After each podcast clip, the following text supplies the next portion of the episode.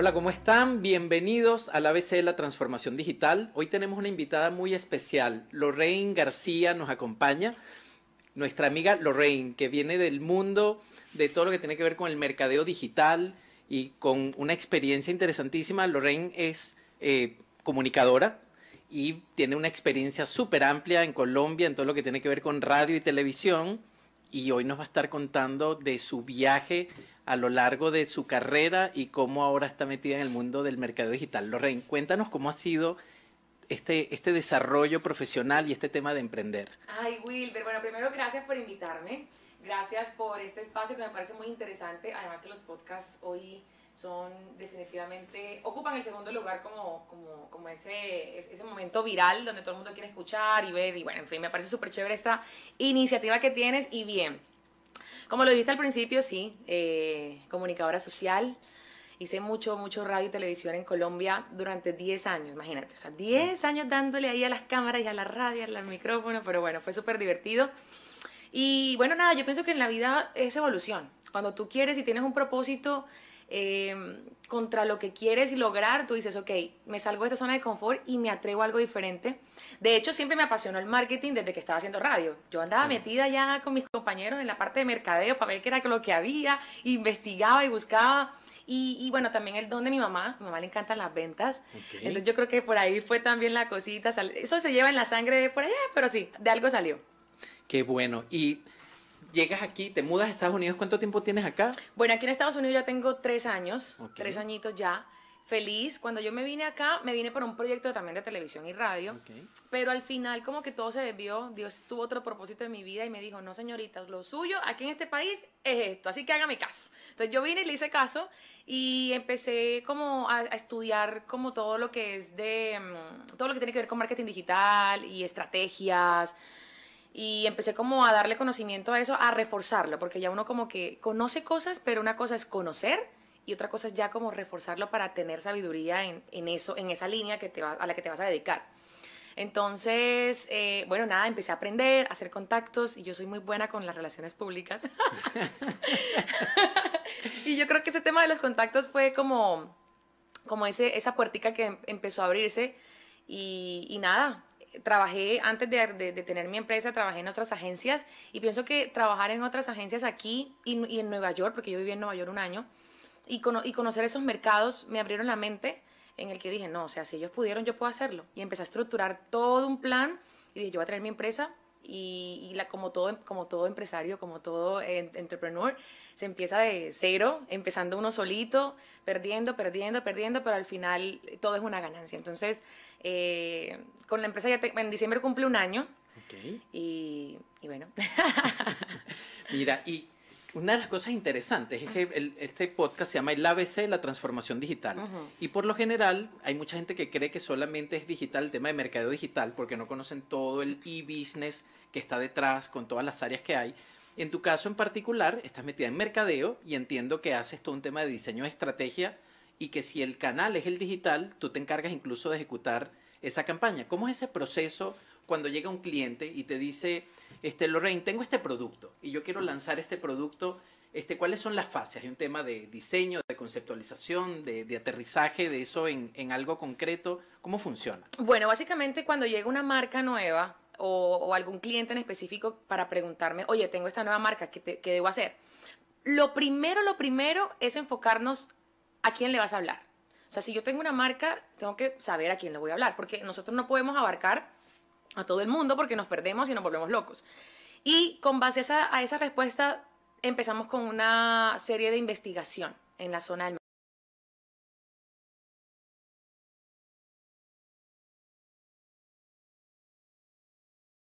mm, de repente lo que la gente no quiere, los dolores, Em, las cosas buenas. Cuando hablo de dolores es como que ese, ese boyer persona al que vamos a ir enfocados, por lo menos, lo que, sobre todo lo que no le gusta. Porque pasa de que nos enfocamos en lo que sí quieren y pues porque, porque, nos, ¿por qué no saber lo que no quieren? Para no cometerlo nosotros en el, en el error, en la estrategia y no aplicarla. Entonces, a veces no quieren saber todo como que lo que les gusta y no 100% lo que les gusta. Entonces, por lo menos te cuento una experiencia muy, muy, muy, muy rápida de un cliente Y es que puso un- su local de comidas en un lugar donde no investigó. Entonces, cuando me la entrega, me la entrega lista. Entonces fue como, ya tengo esto listo, ya está montado, pero fue algo emocional, ¿sí? Fue algo como, lo quiero montar porque es mi sueño. Pero una cosa es querer montar algo que tú quieras, tu negocio, tu marca, pero antes de montarlo tienes que tener un estudio. Ey, ¿esto me va a funcionar a corto plazo, a largo plazo? Porque yo no puedo crear un negocio a la loca. O sea, yo sé que me apasiona, pero debo tener el proceso exacto para decir, esto me va a funcionar en dos, tres años, ¿sí? Claro. Entonces, ¿qué pasó? Que puso eh, su, su restaurante en un lugar donde, después de que ya me lo entrega, yo ya con el restaurante montado, empecé a investigar el sector y obviamente habían de, ma- de, de 10 cosas, solo tenía una fortaleza y era la comida. De resto, el lugar, el location, eh, la gente no iba, o sea, había muchas amenazas dentro de, de, de Sudofa y para mí fue como, wow, o sea, hicieron investigación antes. No, porque es que yo quería aquí. Y yo no. A veces los emprendedores y las empresas cometen el error de que es como ellos quieren y no como el cliente quiere. Por eso el tema de, de, de- de- de saber cuál es nuestro cliente y de conocer lo que no le gusta. Claro. ¿Sí? Entonces, por ese lado, eh, por eso eh, el proceso de investigaciones, de, de- de marca es investigación, estrategia, ejecución. Cuando, cuando investigamos, sacamos resultados para pasar a estrategia y con la estrategia ejecutamos para sacarlo afuera, que es lo que ya es todo lo, lo que es online. Claro. Oye, y algo interesante que nos está compartiendo Lorraine, que le pasa por encima con una facilidad impresionante, pero muchos de los que nos escuchan no tienen todo ese conocimiento. El tema.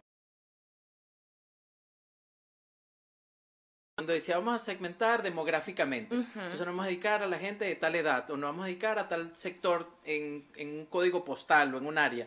Pero resulta que cuando de- defines ese buyer persona, estás dándole características, atributos, este, qué hace, cuáles son sus, eh, qué le apasiona, cuáles son sus hobbies. ¿Cómo es ese proceso de definir el buyer persona? Este, ¿qué, qué tan importante tú crees que es? ¿Y cómo tú acompañas al cliente en que lo defina claramente? Porque al final es, estoy apuntando el mensaje al cliente correcto. Es correcto. Bueno, principalmente el buyer persona es súper importante. O sea, como lo dije al principio, es conocer a quién le vamos a vender, a quién le vamos a hablar. Porque si, a ver, es como si, yo, yo siempre comparo esto con el amor, o cuando estamos conociendo a una persona. Si yo me voy a casar, yo tengo que por lo menos saber qué hace, qué no le gusta, qué le gusta, y de una u otra forma empezar a entender todo lo que tiene esa persona con la que quiero compartir, pues para yo por lo menos no darle todo el gusto 100% porque, pues, no sé, tal vez pueda fallar, pero sí tal vez... mm, Sí, con, con placer. exacto, como complacer. Como complacer... Espérate que se me olvidó lo que iba a decir. Perdón que te interrumpí. iba, iba, iba yo con- eh, la- las ideas las tenía y como que se me vino otra cosa. sa- importante el buyer persona porque identificamos a, a nuestro cliente y el proceso de mostrarle a, por lo menos a nuestro cliente, que sería, no sé, no, al- no al cliente final, que es el que va a consumir, sino por lo menos mi cliente, que es el, el- el negocio, mostrarle como, bueno, si tú no sabes a quién le vas a hablar, esto es lo que me arroja eh, este, esta persona. Es una persona empresaria, o, o no trabaja, o si trabaja, porque otra cosa, pasa de que a veces las- la- los, los emprendimientos, como lo dije que lanzan toda la loca, mm, no, cuando no construyen ese buyer persona, tienden a, hay muchas pérdidas, sobre todo cuando haces ads. Cuando tienes advertising online, si no tienes por lo menos un segmento, un mercado definido, a, la hora de, a la hora de hacer a- a- publicidad online, es muy difícil. Obviamente porque Facebook e Instagram te arroja y te dice, bueno, listo, este es tu, este es tu nicho, pero muéstrame qué quieres. Entonces, por eso la importancia de, de- para mí es súper importante el buyer persona, o sea, supremamente importante. Claro, no, y sobre todo que si tú vienes de toda esta área de comunicación, ya sea comunicación estratégica, si le hablas a todo el mundo, no le hablas a nadie. Es correcto. Entonces, si ya lo tienes claramente identificado, sabes, o sea, si es joven, en qué términos le voy a hablar y tiene que ser un, un- tiene que haber un tono en la comunicación, ¿correcto? Es correcto, es correcto. Es como yo decía, yo, yo el marketing lo comparo con, con, con, con la persona que a uno le gusta. O sea, si tú no te dateas de lo que quiere, pues nunca vas a saber qué quiere cuando le des un detalle. ¿Sí? Claro. Pa- como para sorprenderlo. Entonces, Sí, y es, y es- una vez eh, y él decía que todo el mundo habla de valor agregado. Hay que agregar valor. mm, sí, eso sí es verdad. Pero si la persona no valora algo y entonces ahí es donde tú tienes que conocer qué es lo que él quiere, ¿cómo yo puedo decir que le estoy dando un valor agregado si él no lo va a valorar? Es correcto, es correcto. Eso pasa muchísimo, sobre todo cuando, eh, en este caso, los entrepreneurs, los que tienen negocios, trabajan por sus gustos personales, por cómo quieren ver su marca y no como realmente la persona quiere verlo. Porque a mí me puede gustar el color verde, me puede gustar el color, el color rojo, pero si el buyer persona me está mostrando que la gente pide es el negro, pues vamos a darle negro, eso es lo que me va a dar leads y ventas. Por supuesto. Y entonces, bueno, tú pasas por este proceso, revisas un tema, la, la investigación, identificas al buyer persona, se hace una estrategia y puede ocurrir que lo acompañaste en esta estrategia, pero luego no puede ejecutar contigo el servicio porque él necesita tener, no sé, una valla o estar presente en la calle y tú te dedicas es al mercado digital, ¿es correcto? Al mercado digital, sí. Hay servicios, hay personas o en casos especiales que de repente la persona quiere algo offline, que básicamente son campañas mm, que se hacen, no sé, te voy a poner un ejemplo. Así, yo siempre pongo este ejemplo con los clientes. No sé si tú te acuerdas de la campaña que hizo Coca-Cola con los nombres, ¿te acuerdas? No. Eh, que tenía la botella todos ah, los sí, nombres. Claro, claro, bueno, claro, Esa, esa investigación duró tres meses. O sea, fue una, fue una, investigación de tres meses para saber qué querían las personas de la marca. Y, es, y fue un valor agregado. Eso, fue un valor, eso es un ejemplo claro de valor agregado. La marca se preocupó por lo que querían eh, la gente. Entonces, hicieron una investigación de tres meses y descubrieron que el ser humano, por naturaleza, le encanta sentirse protagonista. Entonces, por eso el boom de las redes y todo el mundo su marca personal todo el mundo quiere sus cosas porque nos encanta sentirnos especiales. Entonces, cuando descubrieron eso, hicieron, lanzaron la campaña de Encuentra tu nombre en la botella. Y fue literalmente una campaña exitosísima. O sea, triplicó su inversión de, de, de, lo que pues hicieron en, en, productos o producción o lo, que, o lo que vayan a hacer en cuanto a, a operaciones, porque eso ya es operacional. Le triplicaron las, lo, los leads, las ventas, pero porque tocaron en emoción y porque se preocuparon por investigar lo que quería su público objetivo. Y su público objetivo quería protagonismo. ¿De qué manera lo, lo lograron pues sacar? Vamos a poner el nombre de la persona en la botella. Claro. Para que se lo lleve a su casa.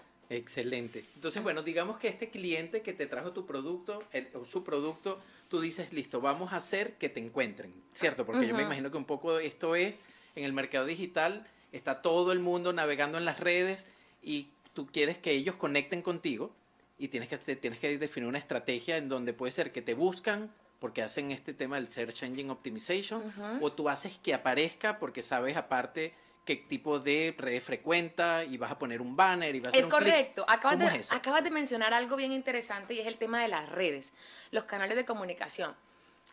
Mm, hay personas, y también lo quiero dejar como en claro, y es que hay personas y muchos emprendimientos que cometen el error de decir, bien, yo soy una marca y quiero estar en Instagram. Mi marca tiene que estar en Instagram o tiene que estar en Facebook.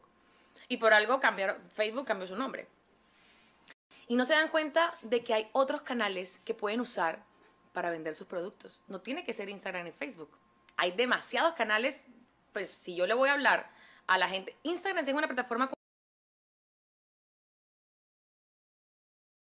pero por lo menos, si yo soy una marca joven que quiere mostrar música, te pongo un ejemplo, música, eh, bebidas, drinks, bar, lo que sea, ¿por qué no estoy en TikTok? ¿Por qué me enfoco en estar en Instagram? Porque es donde todo el mundo está, el montón, porque no creo una comunidad, o sea, me salgo de la zona de confort y hago una comunidad chévere en, en TikTok. Hay muchas plataformas que te pueden hacer crecer como marca. No, mm, que no estés en, en, en Instagram no significa que no vayas a vender en TikTok. ¿Sí? Por eso la importancia de definir dónde está tu público. Puede que ni Facebook ni Instagram me sirva, pero me sirve LinkedIn. Entonces son canales de comunicación completamente diferentes y que la gente se cierra para estar en donde están los demás. Entran como a ese, al océano rojo. Y, yo siempre he pensado que cuando nosotros somos diferentes, es cool. Y la competencia a veces, a veces pasa de que lo que hace la competencia le resulta, oye, sí, voy a hacer lo que hace la competencia, por, como que por, por esa competencia de ego y, y, yo voy a ser mejor y yo quiero esto. Y, en mi política, y yo, yo me siento con el cliente y yo no voy a hacer lo mismo, yo no voy a hacer lo mismo de la competencia. O sea, está chévere la idea, podemos agarrar algo, pero vamos a mejorarla, vamos a hacer una estrategia disruptiva y que esto se encuentre novedoso para nuestro público. Porque este público que ellos tienen no es el de nosotros. La, la idea está increíble, pero la gente que va o la gente que consume es, ese tipo de, de producto o lo que sea, no es tu público objetivo. Entonces no te salgas de la línea. Cometen el error del afán de vender, ay, sí, pero se olvidan de su comunidad. Entonces dicen, no, yo aquí hago lo que la, si la competencia está facturando 10 mil, ¿a ti qué te garantiza que esa idea te va a funcionar igual a ti? ¿Sí? Entonces, es como el consejo que le doy. O sea, organicen, su, su boyer y encuentren ese canal de comunicación que es súper importante. Como lo digo, no todas las redes son para todas las marcas. Y una pregunta, y esto ya por curiosidad. Yo me imagino que ustedes como agencia deben tener un súper reto, porque por allí aparece alguien que capaz que por la naturaleza de su negocio necesita Pinterest, o oh. capaz que necesita... ¿Cómo hacen para mantenerse al día? Porque cada una tiene un algoritmo de búsqueda, cada una especialista. Llega un punto en donde te dicen quiero estar en esta red y dice en esa no tengo expertise y vas y subcontratas o, o cómo hacen. Bueno, eh, cuando, se trata, cuando se trata de social media, ¿me dices? Sí. Ok. En social media, por lo general, y bueno, gracias a Dios, tengo conocimiento de las redes. ahí, por lo menos, Pinterest no, no, es una plataforma que yo use mucho, entonces por lo menos acudo a investigar o acudo, sí, a una persona que, que conozca mucho de la industria, porque se mueve muy bien, o le pago para que me ayude con este cliente que necesita Pinterest, o le digo, asesórame para yo conocer más de esto y poderle dar a mi cliente lo que necesita. Claro. Es, es, son dos opciones válidas porque yo siempre he dicho que es algo que yo aclaro siempre, no podemos saberlo todo. Sí, no es que por eso es la pregunta, porque son un mar de, de cosas. No podemos saberlo todo. ¿Te imaginas saberlo todo? ¿Qué? No, y aparte, yo creo que una de las cosas más difíciles de los retos que están ocurriendo ahora es cómo defines que tienes que tener el advertising en YouTube cuando comienza el video. O sea, ¿Cómo se llega a esa conclusión? Yo sé que hay un tema de Bayer persona, pero me imagino que cada quien se especializa en ciertas redes y, si hay alguien que es especialista en YouTube, dice, yo quiero que tenga el bannercito debajo que tiene presencia o quiero que sea la publicidad que la gente dice que fastidio y espero para saltármela. Bueno, por lo menos eso lo hace el director creativo. Por lo menos mi director creativo es el que, cuando, cuando yo hago la estrategia, yo le digo, mira, esto salió, vamos a hacer esto, la marca necesita esto, esto y esto, el focus es este. Eh, el director digital me dice, ok, estos son los canales que necesita. Vamos a hacerle esto. El director creativo me dice, bueno, vamos a diseñarle esto con estos colores, con estos colores, lo hacemos así, lo montamos acá. El director digital dice, no, yo creo que este tipo de letra, porque somos un equipo, entonces el tipo de letra puede que el director digital diga, no, esa, letra no, no, va a funcionar, no se va a ver bien para el ads. Entonces todo tiene un sentido, tiene mucho texto, va a tener demasiado texto. Copywriter me dice, bueno, yo pienso que la estrategia para, este, para esta campaña o lo que vayamos a hacer en YouTube solamente necesita esta palabra. That's it. Entonces, en equipo construimos campañas digitales. Porque yo soy la cabeza de la estrategia, paso al, director digital, al director creativo, pero al final cuatro cabezas pensando en una campaña para que salga bien. La copy me dice, es mucha letra, eh, tiene mucho color, vamos a hacerlo así hasta que sale el producto. ¿Sí? Es un trabajo no de un día, pero la misión siempre es, antes de pasar a diseño gráfico, le decimos, hey, estos son los parámetros. Y el diseñador gráfico lo ejecuta tal cual con los parámetros pues, que, de, lo que le dijimos. Cuando se termina, se manda aprobación, se mira que, que haya quedado tal cual como está estructurada la estrategia, y lo pasamos ya a la comunicación final, que son las communities. Claro. Lorraine, y te voy a contar algo que, bueno, lo, vivo como doliente y que seguramente te has encontrado con clientes que les pasan cosas por el estilo. cuando se hace una inversión de este tipo, eh, yo creo que una de las cosas que no todos somos conscientes como compradores, y me encantaría que compartas esa experiencia tú como que estás entregando el servicio, no somos conscientes de hasta dónde llega, cuál es el alcance. Porque todos estamos haciendo esta inversión porque queremos vender y creemos que con esto van a llegar clientes. Pero resulta que probablemente tú lo que estás consiguiendo son posibles interesados que dentro del mundo de CRM, que luego entraremos en eso, en realidad es un sospet, es un sospechoso, o sea, es alguien que podría tener interés, pero no es un cliente. ¿Hasta dónde llega ese alcance y cómo tú entregas esa métrica en donde tú dices, esta campaña fue exitosa porque logré esto? ¿Y qué es lo que no puedes hacer por el cliente para que ellos sean conscientes? Ok, e, ese ejemplo está súper chévere porque me, me, me está pasando. Eh, básicamente dentro de los servicios que como agencia ofrezco, mm, cuando el cliente me pide a mí resultados de números, yo respondo por números de leads, por números de alcance, todo lo que es digital. Pero cuando ya son números como, como, como un modelo de atribución, algo así, si, si yo me pongo a hacer campañas de modelo de atribución que representen números físicos, me estaría comprometiendo a lo offline. Entonces ya son ventas directas. O sea, me vendieron 5 mil dólares hoy. Y yo no te puedo decir que vas a vender 5 mil dólares en tres horas. O sea, la, la venta directamente no va conmigo porque lo que yo prometo es que la gente quiera tu marca para que te compre. Pero si tú no lo recibes como yo lo estoy vendiendo, ya no es mi culpa. Claro. Ya no es mi culpa. Entonces, el resultado final, a través del... Yo puedo tener mucha reacción o los números me están mostrando y me dicen, ok, la, interacción fue este, el engagement fue este, mira, 5 mil personas se interesaron, les gustó la idea o el plan, ese es mi compromiso para el cliente. Pero si esas 5 mil personas llegaron a comprar tu producto y solamente una compró, ¿qué hiciste mal? ¿Qué hiciste mal para que esas 5 mil me se dieran su brazo a torcer? ¿Qué hiciste mal? O sea, ¿qué? porque ya ahí sí se me sale de las manos, como agencia. Claro.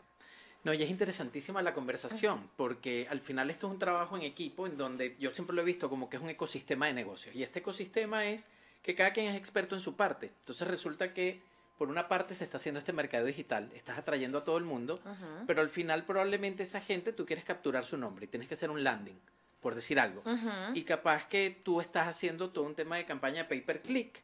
La persona hizo banner, fue a dar a algún sitio, probablemente dentro de tu alcance no está el landing page, que es la página de aterrizaje uh -huh. para los que nos están escuchando, en donde la gente dice, sí, quiero ser contactado, quiero que me llamen, o probablemente no tienen detrás el e-commerce conectado a la tienda, al, al, social media. Entonces, si la red social no está pegada con el e-commerce, eh, comienza a existir una desconexión. Y yendo un poco más allá, y ahorita te voy a regresar la, la palabra para ver cómo, cómo ustedes este, acotan ese tema. Eh, o sea, lo que yo siempre veo es que el mercadeo digital, uh -huh. las empresas, nosotros como empresarios, no entendemos que tenemos que tener detrás luego un sistema que puede ser un CRM, capaz que es una hoja Excel, pero cada vez que tú atraes a alguien, esa persona probablemente me dejó los datos de contacto en la web. ¿Y qué ocurrió después? O sea, tiene que haber un, alguien. Hay muchos, hay, hay muchos canales para, para, recolección de data. O sea, uh -huh. están los QR, que los QR son ahora mismo el boom para recolectar data. Y además que es un cambio de gana y gana. Con el QR yo, ellos me dan sus datos y yo le puedo dar un servicio fee. ¿Sí me entiendes? Una, una, una consultoría gratis. Con un QR yo puedo, ellos, ellos, me, ellos me dan sus datos y yo le puedo entregar un ebook.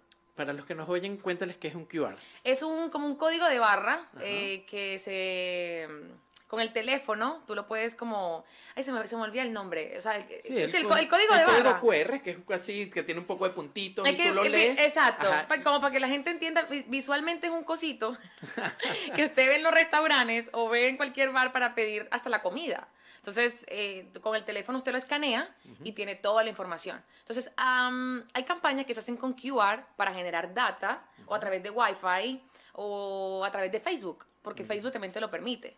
Entonces, hay muchos canales donde uno puede eh, fácilmente como recolectar esa información.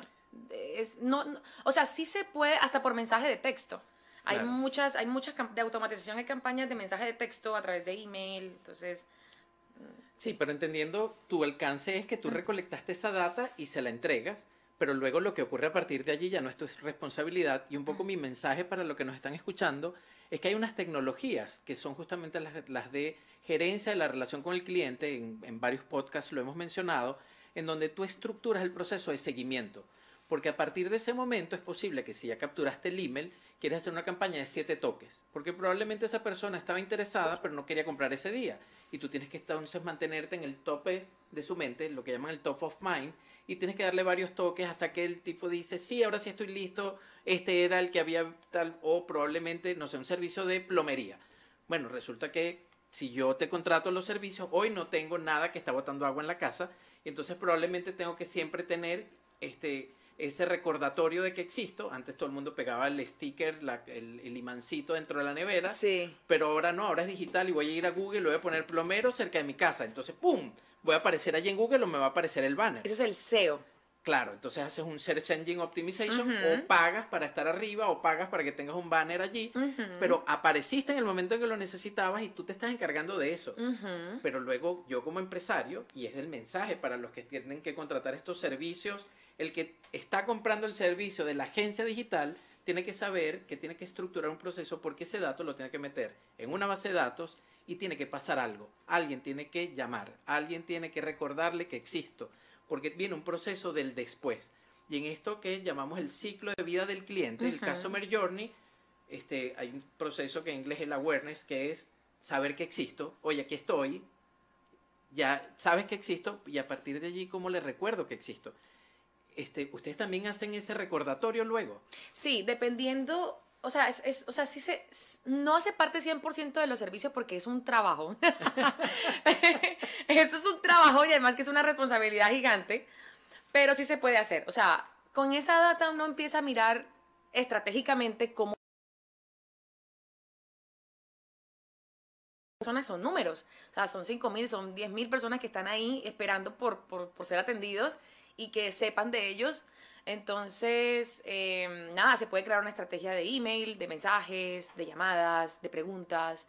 Em, hay, hay, como, sí, eso, eso es lo que básicamente se puede hacer. No es algo que ofrezco 100%, pero sí se puede hacer. O sea, Claro, no, pero es que lo interesante, que yo creo que con, este enfoque de ecosistema, como es imposible cubrir todas las áreas, nosotros en tecnología, existen más tecnologías que posibles técnicos yo pueda tener dentro de la empresa. Hoy en día no hay ninguna empresa que se pueda ocupar de todas las áreas y el mercadeo es exactamente igual. Bueno, probablemente Nike contrata a la mega agencia que tiene todas las áreas de mercadeo, pero bueno, esa es otra historia. No, es que, es que la gente, y voy a decir algo, el marketing y las agencias, a veces hay, hay clientes que llegan y me dicen, es que el marketing es subir una foto y tú vas a manejar mi marketing porque vas a manejar las redes sociales. Yo, espérate. Yo tengo un departamento creativo que me ayuda con todo eso. Yo soy toda la parte de estrategia e investigación. Y todo lo que es la comunicación final. O sea, subir una foto no implica a que, porque eso lo puedes hacer hasta, hasta tú mismo, tú lo puedes hacer. Es lo que hay detrás, el mensaje, el copy, la información, lo que va a ver la persona, cómo lo vas a vender. No es tomar una foto porque sí, ¿sí? Que el social media se apoderó de nosotros porque... ¿Verdad? Es un trabajón. Y yo a veces me pregunto y digo, ¿yo por qué me en esta? no, mentira, pero sí, sí, sí. O sea, es, es, es un trabajón gigante, pero es súper bonito cuando empiezas a ver resultados. O tu cliente te dice, oye, estoy viendo resultados, eh, le invertí tanto al marketing, pero estoy recuperando el doble. Eso es súper satisfactorio. O sea, qué cool. O sea, mis ventas subieron, qué cool. O sea, eso es chévere. Entonces, mmm, sí, eso.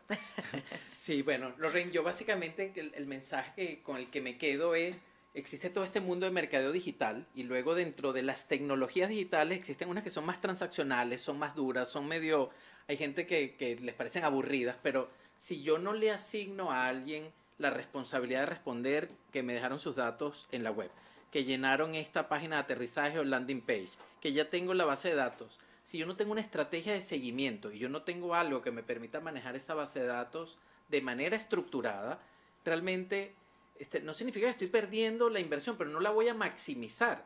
Hay que invertir en mercado digital, pero hay que tener una estrategia integral para luego poder darle seguimiento a eso que está ocurriendo y la magia que está haciendo el equipo de la, de la agencia digital. Es correcto, es correcto. Sí, sí, sí. Si algún empresario, así como todo, está viendo o escuchando este podcast, de verdad que es muy importante eh, como ese, ese filtro, ¿no? Ese filtro de, de, de todo lo que se hace que no ven.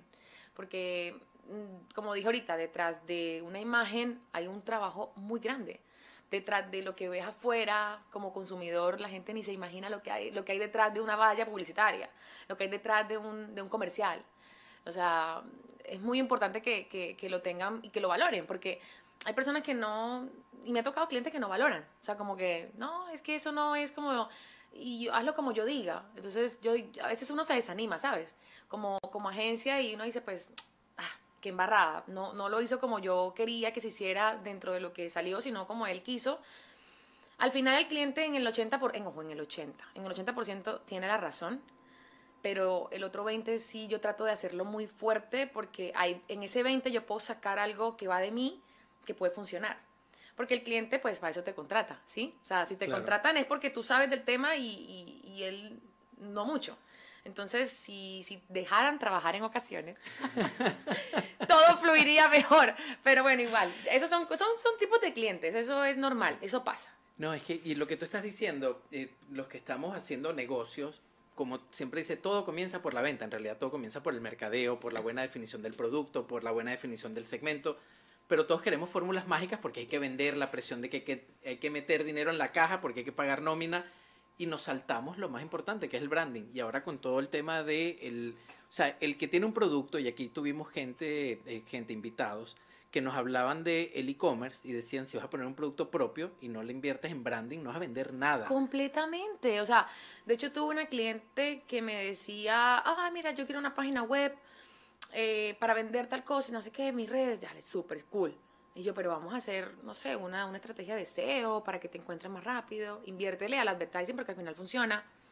No, porque es que eso es mucho. Y yo, bueno, entonces estás perdiendo plata porque si vas a crear un e-commerce para no darle por lo menos una pequeña inversión de búsqueda o por lo menos para que conozcan, va a ser muy complicado. O sea, no, no te esmeras en tu marca, entonces todo es inversión.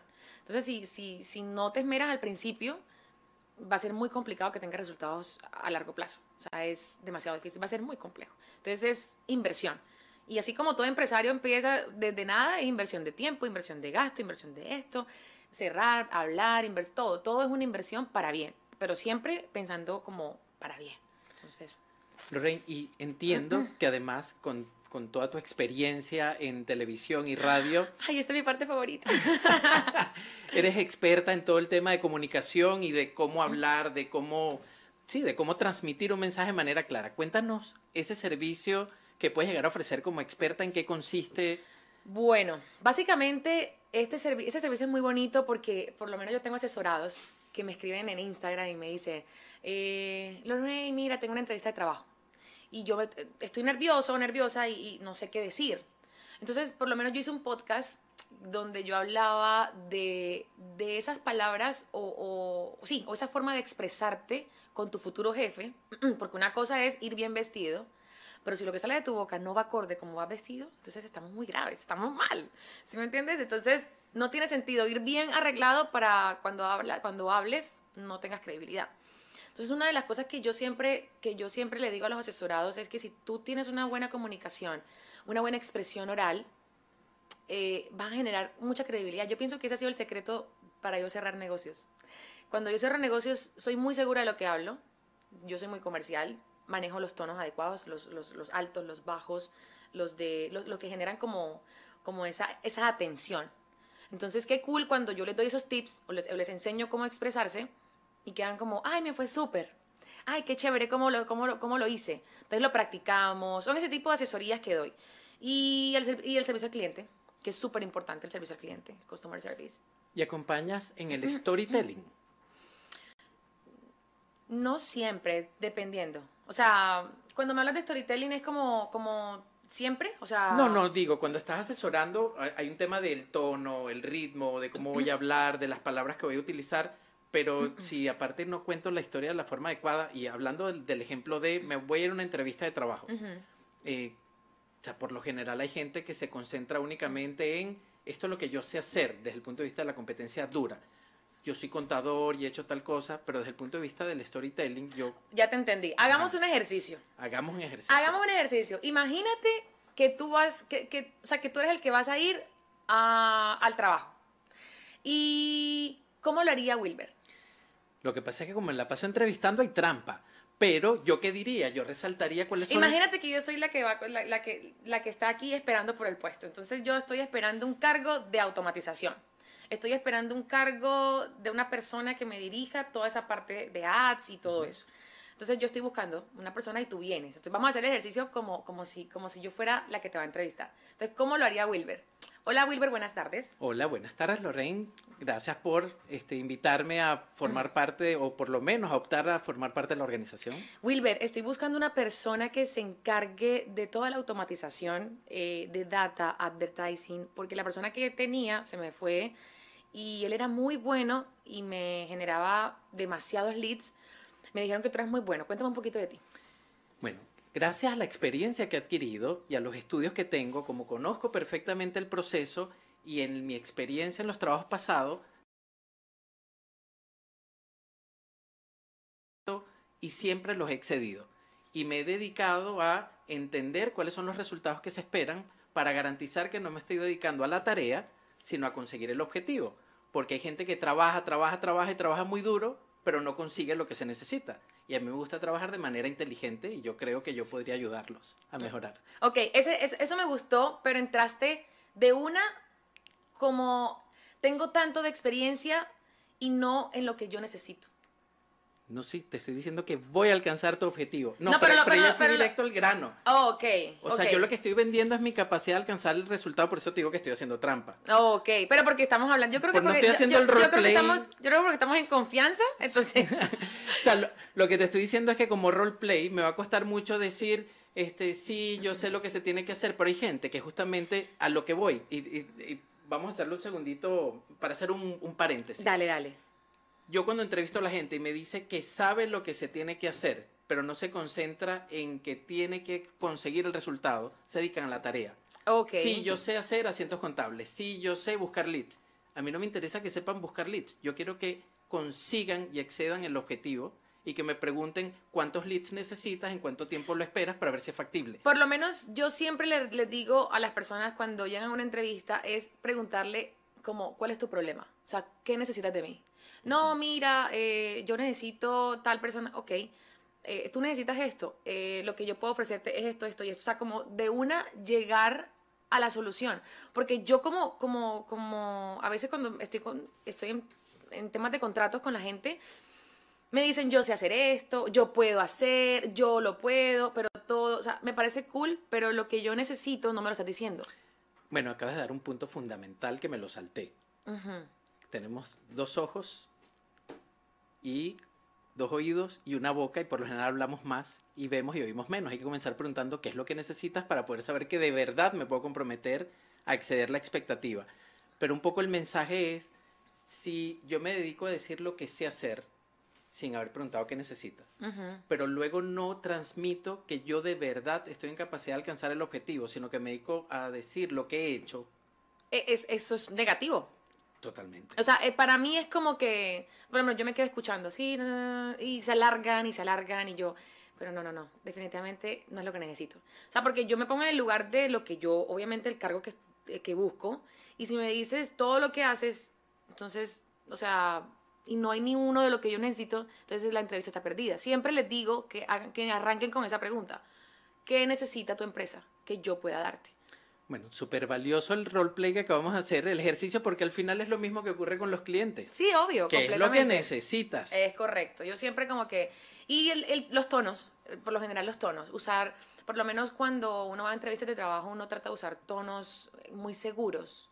¿Sí? Porque, por lo menos, si yo llego a una entrevista y digo, ah, hola, sí, ah, bueno, yo soy Lorraine y yo me encargo de, yo soy copywriter y también hago esto y, mm, y bueno, estudié en la universidad, me gradué de esto y ahora actualmente estoy trabajando en una agencia que, en la que yo le hacía copywriter y sé escribir inglés y español.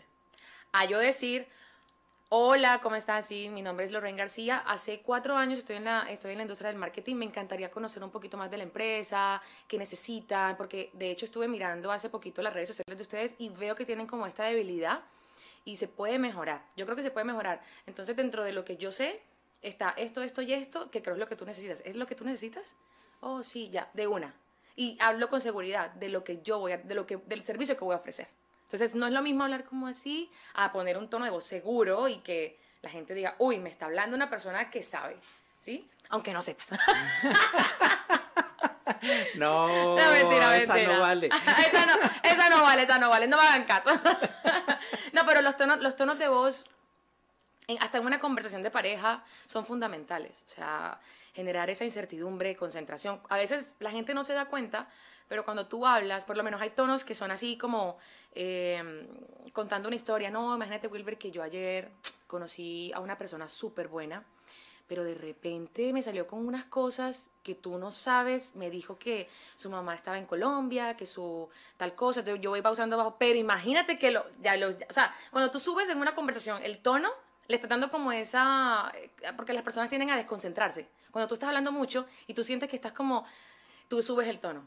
Y, pero te cuento, ya la persona queda como, ah, ok, y eso pasa en público también. En público tú hablas, imagínense que el marketing digital ahora mismo se convierte en una eh, herramienta fundamental para las, para las marcas, para las empresas, pero, pero, recuerden que si ustedes tienen esa opción, yo aquí inventando lo que estoy diciendo, pero es más o menos ese tipo de tonos, ese sube, baja, como esa curva, porque hay que, hay que mantener a la gente como concentrada. Siempre hay que tenerla ahí, como concentradita para que para que no se pierdan de ti. Claro, y en este caso, este servicio lo tienes estructurado, por ejemplo, para fuerzas de venta. Para fuerzas de venta, sobre todo para el customer service. Lo piden muchísimo, porque hay personas que no, no les da pena.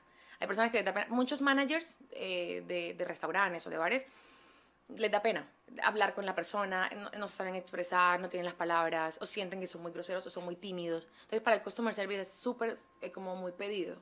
Pero tienes un nicho super nice. Toda la gente que recibe, no me acuerdo cómo son los hosts. Los, que, Sí, los, que reciben. Eh, tienes aquí un público, o sea, todos los restaurantes tienen alguien que recibe y por lo general te reciben así como todos Exacto. No es lo mismo cuando, oye, claro que sí, ¿qué mesa necesitas? Claro, ya te voy a llevar ya mismo. Eso es customer service. Y la seguridad que. Y, la expresión oral va agarrada de la expresión corporal. Eso está de ahí. Porque cuando tú hablas con las manos cruzadas o con las manos hacia atrás o moviéndote los deditos o agarrándote el pelo, entonces eso da mucho que decir. O sea, cualquier expresión corporal que tú hagas en, una, en una conferencia se va a notar muchísimo.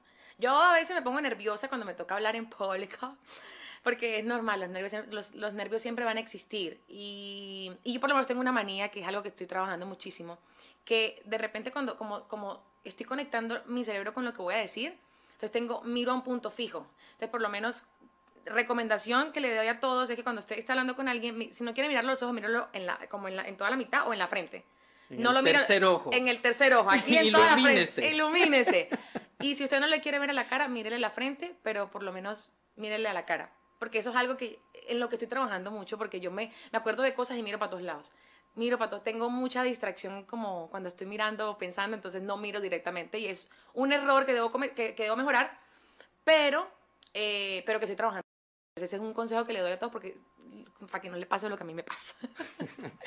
Oye, Lorraine, la verdad que es súper interesante todo lo que nos has compartido y que puedas tener toda tu experiencia de comunicación social aplicada al mundo del mercadeo y aparte algo que te apasiona que tiene que ver con todo el tema de la comunicación personal. No, eso es muy bonito. La verdad que las personas cuando, cuando salen hablando un poco más seguras, se abren muchísimas puertas. O sea, cuando tú llegas a un networking, una conferencia y hablas y te relacionas, eh, es lo que transmites. Cuando tú transmites buena vibra y energía y eso que, que eso es muy bonito. O sea, a mí me, me, llena, me gusta. Oye, te tengo una idea. Tú te deberías acercar a las cámaras de comercio. Sabes que yo estuve en la Venezuelan American Chamber of Commerce durante mucho tiempo. Y hay algo que aquí no, no, se termina de entender. Y es que cuando tú vas a estas cámaras, tú le sacas provecho si entras en contacto con la gente. Y entrar en contacto con todas estas personas, aparte es conocerlas de manera genuina, querer entender qué es lo que hacen, ponerte al servicio, ver cómo les puedes ayudar, porque al final es un tema de networking. Sí. ¿Qué puedo hacer por ti? Pero eso, al final del día, el, el elevator pitch o pitch elevator, como le dicen, esa capacidad de transmitir en 15 segundos, 30 segundos, cómo puedo yo ayudar a mi segmento clave, a mi cliente, cómo lo estoy ayudando hoy, la gente no lo conoce, no lo tiene claro. No, no lo tiene claro. Y es un mercado virgen, es un mercado virgen de, sí, por favor espérenme en este nuevo proyecto. espérenme en este nuevo proyecto que voy con todas. ¿Te gustó la idea? Sí, sí, sí, me gustó, me gustó, ¿para qué? Está chévere. Sí, bueno. Oye, mil gracias por haber estado en el ABC de la transformación digital. Hoy un capítulo muy, muy fresco del podcast, mucho más light, este mercadeo, comunicación. Sí, algo diferente, algo diferente para tu audiencia. Y nada, cualquier cosa a la orden. Eh, gracias a ti siempre por... ¿Cómo te contactan? Bueno, pueden buscarme en Instagram como Lorraine García, eh, guion al piso 12. Y pues la, la, agencia que es Media Group Agency, ahí la pueden... Ahí Dilo lento. Miria Group Agency. ¿Miria de qué? De Miria. Ah, Miria. Miria. Ah, perdón, Miria. Miria. Yo sé el inglés aquel. Media Group Agency. Media Group Agency. Búsquenla en Instagram. y en LinkedIn también. No, mentira. Pero sí, sí, sí. Por allá me encuentra. Vale. Lorraine, mil gracias por habernos acompañado. Y bueno, pronto espero que capaz que hacemos otro de otros temas. De una. Yo disponible para este programa super cool. Gracias.